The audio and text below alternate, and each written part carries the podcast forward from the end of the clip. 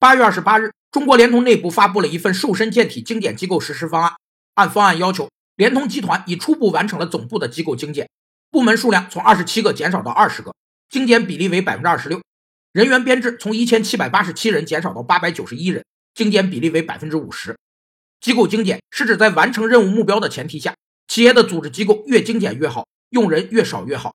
所谓最好的组织结构，就是能保证实现企业任务目标的最简单的组织结构。机构精简与高效是社会化大生产的客观要求，也是在知识经济时代保持企业变革和创新能力的重要基础。当今企业的竞争实力更依赖于现代信息技术和知识快速共享。组织机构越精简，组织运行越高效，知识的创造流程就越流畅，知识共享的机会和收益也就可能越大。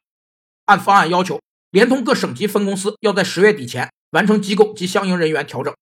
人减肥困难，企业瘦身也不易。能开始行动，就要给联通点个赞。